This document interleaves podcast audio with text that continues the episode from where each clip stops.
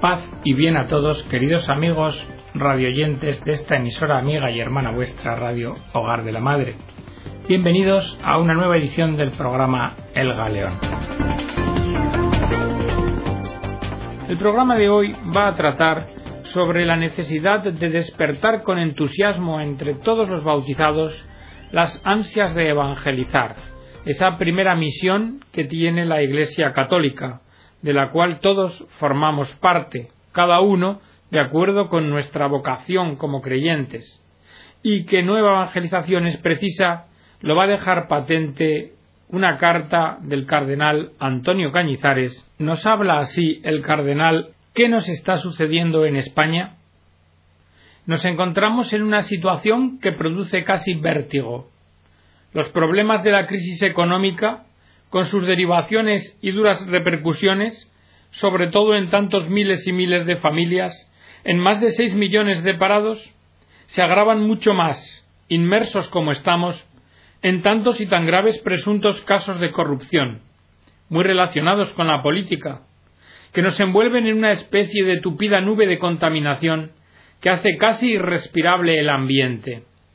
No recuerdo en mis años un ambiente tan enrarecido de corrupción como el que ahora nos azota, como un vendaval devastador de imprevisibles consecuencias.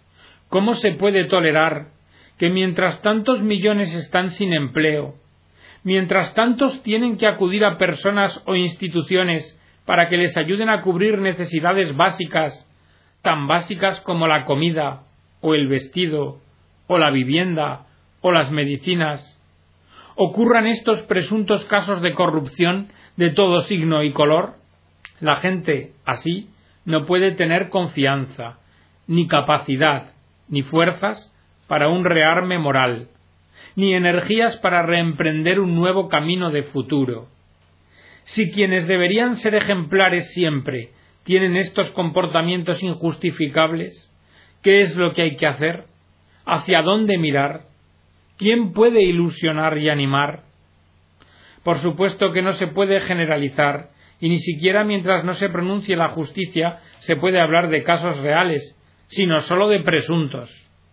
Pero es que, después, y por otra parte, también ciertas actuaciones de la justicia hacen cundir entre la gente un gran desaliento, escepticismo y desconfianza hacia una justicia verdadera y justa. Así cunde se extiende y profundiza la quiebra moral que padecemos y que ha dado origen a este notable desplome moral.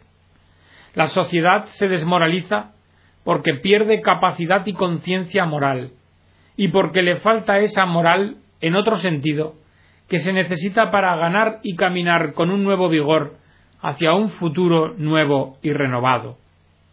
Sin duda, está siendo ejemplar en general el comportamiento de los españoles ante la crisis. Han comprendido perfectamente que son medidas necesarias de austeridad, de colaboración en la recuperación que nos atañe a todos, de solidaridad con otros más necesitados y con el bien común. Y se va tomando conciencia de algunas de las causas que están en el origen de la crisis. Se ve que es preciso un modo de vivir distinto al que teníamos que estaba por encima de nuestras posibilidades la responsabilidad común ante las carencias por parte de todos ha crecido y se ha revalorizado todavía más el papel insustituible de la familia. Pero es verdad que tampoco faltan actitudes insolidarias, intereses propios y no siempre justos, ni desestabilizadores bien pertrechados. Pienso además que también sigue muy incrustado todavía en nuestras vísceras el afán por el tener, por el bienestar logrado, por pasarlo bien como sea, porque nos lo den todo hecho. Hace unos veinte años aproximadamente vivimos en España una quiebra moral, incluso con algunas manifestaciones de corrupción política muy aireadas por los medios. Aquello dio lugar a un gran documento de la Conferencia Episcopal Española, titulado La verdad os hará libres, que, con plena vigencia para la actualidad, ponía el dedo en la llaga y ofrecía al conjunto de los católicos y a toda la sociedad española una reflexión, que desgraciadamente no fue escuchada como debiera. Hoy hace falta una reflexión como aquella, no ya por parte de la Iglesia solo, sino por parte de todos, de la sociedad, de las fuerzas sociales y políticas. Es preciso pararse, reflexionar, encontrar caminos que conduzcan a la solución del problema ético que está en la base, y ser decididos en la aplicación y seguimiento de esos caminos, que sencillamente son tan simples como seguir el camino del bien y abandonar el camino del mal. El deterioro moral existe. Da la impresión de que aquí todo vale, siempre que traiga poder, dinero, comodidades, sensaciones placenteras, tener. Está claro por lo demás que el deterioro moral trae consigo una pérdida de humanidad, y cuando se pierde humanidad no hay posibilidad de remontar nada. Y ahí es donde estamos.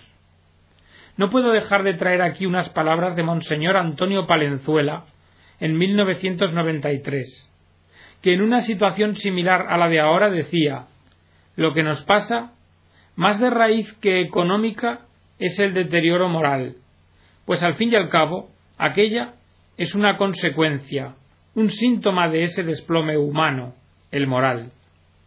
Hay además quienes sostienen que si la humanidad no llega a compartir firmemente unas convicciones morales, no podrá pervivir sobre la tierra, pues terminará por suprimir las condiciones de vida en ella.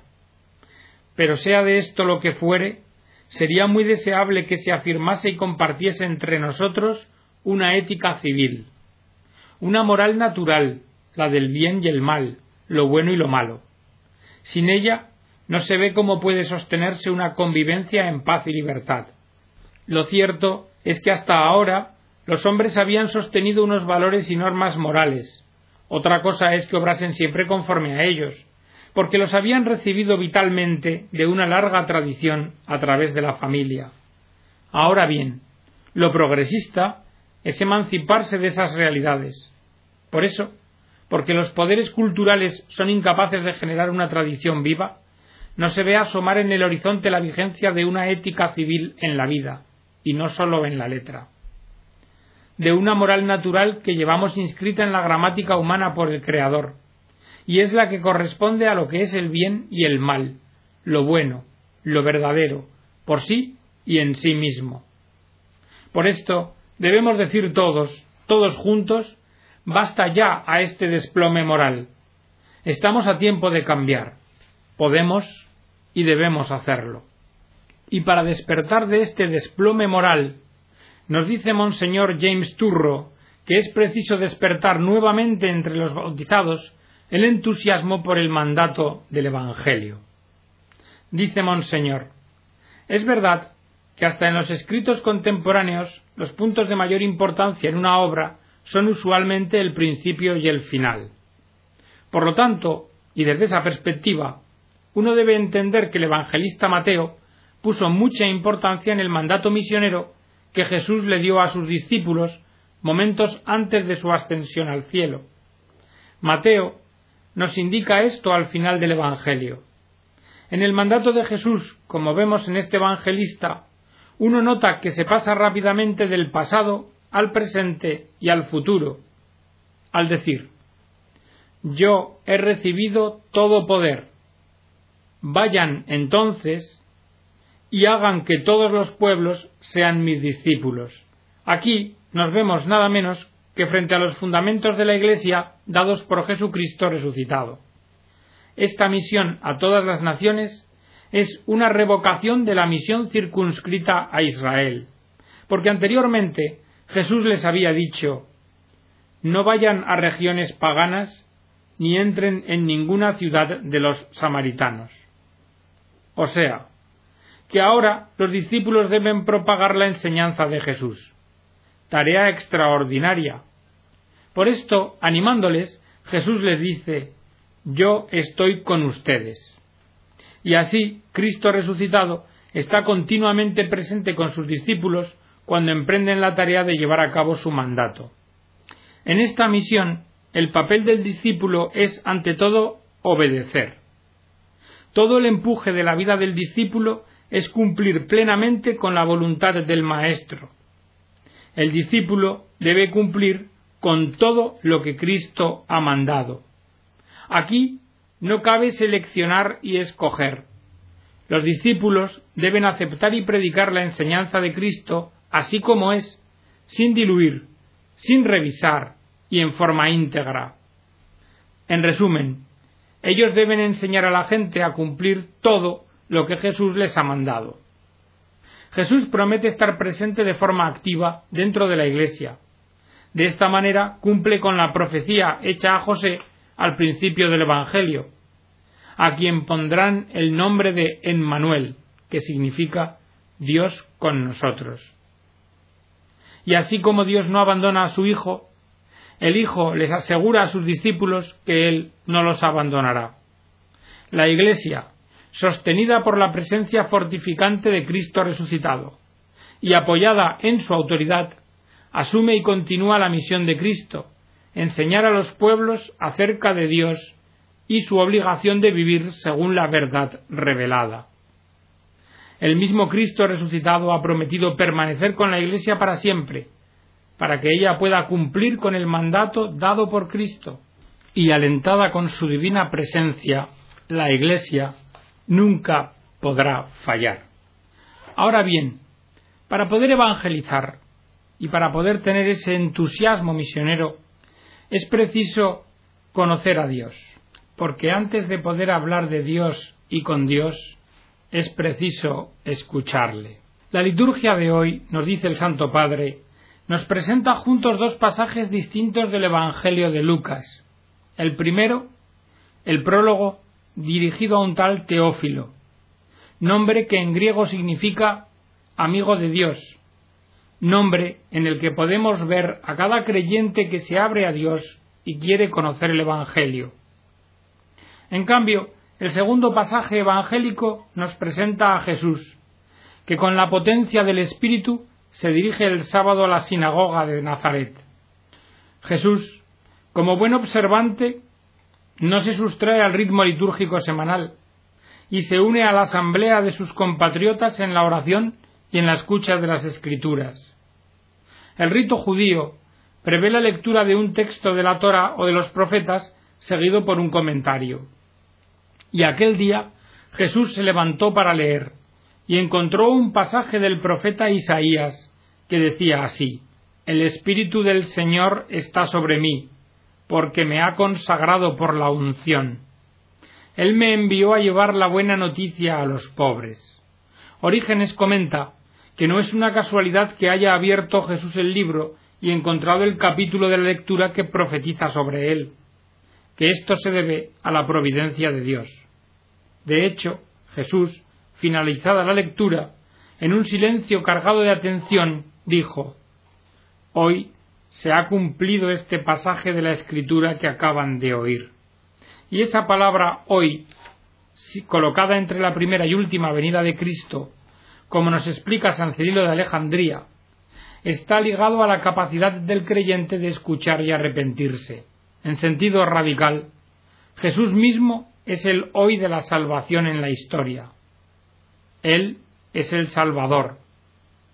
Y por eso, ya en los relatos de la infancia, él estaba presentado como Salvador. Hoy, en la ciudad de David, les ha nacido un Salvador, que es el Mesías del Señor. Queridos amigos, este pasaje evangélico, dice su santidad, interpela hoy también a nosotros, en dos aspectos. Primero, nos lleva a reflexionar sobre nuestro modo de vivir el domingo, que es día de descanso y de familia, pero antes que nada es un día que debemos dedicar al Señor, participando en la Eucaristía, con la cual nos nutrimos del cuerpo y la sangre de Cristo y de su palabra de vida. Y en segundo lugar, es un tiempo de dispersión y distracción, tiempo en el que este Evangelio nos invita a interrogarnos sobre nuestra capacidad de escucha. Antes de poder hablar de Dios y con Dios, hay que escucharlo. Y la liturgia de la Iglesia es la escuela de esta escucha del Señor que nos habla. Por último, nos dice que cualquier momento puede ser un hoy propicio para nuestra conversión, porque cada día puede ser para cada uno de nosotros el hoy salvífico, pues la salvación es historia que continúa para la Iglesia y para cada discípulo de Cristo. Y este es el sentido cristiano del carpe diem. Aprovecha el hoy en el que Dios te llama para donarte la salvación, y todo ello sin olvidar que la Virgen María sea siempre nuestro modelo y nuestra guía, para saber reconocer y acoger en cada momento la presencia de Dios, Salvador nuestro y de toda la humanidad. Decíamos al comenzar el programa que hace falta, por tanto, un entusiasmo evangelizador en los bautizados. Pero hay cosas y conceptos que no se deben confundir, porque a veces se aprecia cierta confusión entre los evangelizadores, entre los catequistas. Y hay que diferenciar claramente proselitismo de evangelización. Y esto es lo que hace el padre Leo Walsh, párroco de San Benedicto, diócesis de Fairbanks. Dice, ciertas cosas en la vida no deben confundirse nunca. Los catequistas a veces se sienten perplejos por la distinción entre proselitismo y evangelización legítima. A primera vista pueden parecer similares, pero son realidades muy distintas y confundirlas puede tener consecuencias eternas. La palabra prosélito, que deriva del latín proselitus, significa venir con un prefijo sobre o hacia. Es decir, etimológicamente sería, significaría algo así como uno que viene, es decir, alguien que va de un lugar a otro. En el uso bíblico designa a un gentil convertido al judaísmo, o más precisamente a un gentil que ha comenzado a observar la ley judía. Así, el prosélito deja una antigua comunidad de creencia o de práctica y entra en una nueva. Del mismo modo, uno se convierte en uno de los prosélitos de Cristo cuando deja la comunidad pagana y entra en la de los bautizados. Diríamos, por tanto, que un proselitista es alguien que actúa para crear prosélitos. Y por lo general, esta persona ya es miembro de una comunidad para la cual actúa. Los proselitistas quieren convertir a personas ajenas en semejantes y están a menudo motivados por la creencia de que sería bueno para los que son ajenos pasar a formar parte del conjunto. Pero la motivación puede no ser siempre benévola. Puede estar motivado el proselitismo por el miedo o por el odio, como ocurre en lo que podemos llamar el proselitismo protector.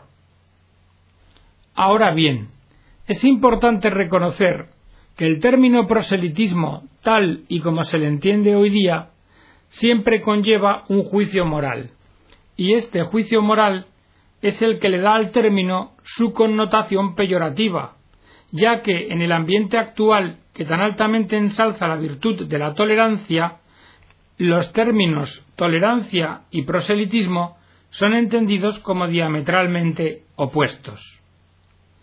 Porque el juicio moral de error que conlleva el proselitismo hoy día está o en el asentimiento, es decir, aquellos que han de ser proselitizados están en una situación de error, o se refiere a la improcedencia en las actitudes y los métodos a través del cual los proselitistas actúan. Incluso cuando el proselitismo procede de unas intenciones buenas y honestas, la forma de llevarlo a cabo ignora la realidad cristiana de las otras iglesias o las particularidades de su práctica pastoral. Esto es lo que se entiende. Y así, hasta llegar a lo que podríamos llamar un proselitismo aberrante, que incluye ciertas actividades y métodos que están directamente dirigidos a inducir a la gente a cambiar su afiliación a otra iglesia, como son referencias injustas o poco caritativas a las creencias y prácticas de otras iglesias llegando incluso a ridiculizarlas, como es la comparación entre dos comunidades cristianas subrayando los éxitos de una y debilidades de la otra, como lo puede ser el recurso a toda clase de violencia física, moral o de presión psicológica, incluyendo técnicas publicitarias agresivas, como lo es el uso del poder político, social y económico como medio para ganar nuevos miembros para una iglesia, para convertir a la gente a la iglesia en cuestión. El problema con el proselitismo, como se entiende en el siglo XXI, es que al hacer la cosa incorrecta por una razón correcta, el resultado no es una mayor unidad, sino una división aún más profunda en el cuerpo de Cristo. Uno puede ser muy sincero, pero puede estar a la vez muy equivocado. Por esto, Tomás de Aquino tenía razón cuando dijo que uno nunca está justificado al utilizar un medio malo para un fin bueno. Pero frente al proselitismo se alza la evangelización, la misión. La evangelización se ocupa del anuncio de la fe y es una invitación a entrar en comunión con Cristo y su Iglesia. El Papa Pablo VI ya vio la necesidad de articular la actividad evangelizadora de la Iglesia en el mundo moderno, y este fue el tema central del Sínodo de los Obispos de 1974 en Roma, que dio como resultado la histórica exhortación apostólica Evangelii Nuntiandi, la evangelización en el mundo contemporáneo. Y en esta, Pablo VI citó tres preguntas acuciantes que el sínodo había mantenido en primer plano. ¿Qué eficacia tiene en nuestros días la energía escondida de la buena nueva capaz de sacudir la conciencia del hombre? ¿Hasta dónde y cómo esta fuerza evangélica puede transformar al hombre de hoy? Y por último, ¿con qué métodos hay que proclamar el Evangelio para que su poder sea eficaz? En resumen, Pablo VI pregunta ¿La Iglesia es más o menos apta para anunciar el Evangelio e insertarlo en el corazón del hombre con convicción, libertad de espíritu y eficacia? Un tema central en los últimos años del pontificado de Juan Pablo II fue la nueva evangelización que él promovió en una variedad de entornos, y de la cual, podríamos decir, destacó seis características definidoras. Primera, la nueva evangelización es cristocéntrica. Segunda, la nueva evangelización es responsabilidad de todo el pueblo de Dios. Tercera, la nueva evangelización no es sólo para las misiones en el extranjero, porque si bien este es el primer llamado de la evangelización, está clara la necesidad de una reevangelización en muchos lugares que han sido nominalmente católicos durante siglos, pero que ya no podemos afirmar lo mismo, como es el caso de Europa y de las Américas. Cuarta, la evangelización no transforma solo a los individuos, sino que también a las sociedades y a sus culturas. Quinta, la nueva evangelización no se limita a la presentación del mensaje básico del Evangelio, el querigma, sino que es un proceso integral de cristianización, porque, siendo el anuncio del Evangelio el primer paso esencial, lo más importante es que es la base de un proceso permanente de instrucción catequética, doctrina moral y enseñanza social de la Iglesia. La aceptación de Cristo y su Evangelio significa la incorporación a su cuerpo, la Iglesia, y la participación en la vida de la gracia mediante los sacramentos y la comunidad de la Iglesia. Y sexta, la nueva evangelización llama a una espiritualidad misionera. Dado que todos los miembros de la Iglesia están llamados a evangelizar, todos deben entrar profundamente en unión con Cristo, porque nadie puede dar aquello que no tiene. Y hasta aquí, queridos amigos, la edición del programa de hoy, esperando que haya sido de vuestro agrado y sirva para vuestra edificación. Que Dios os bendiga a todos.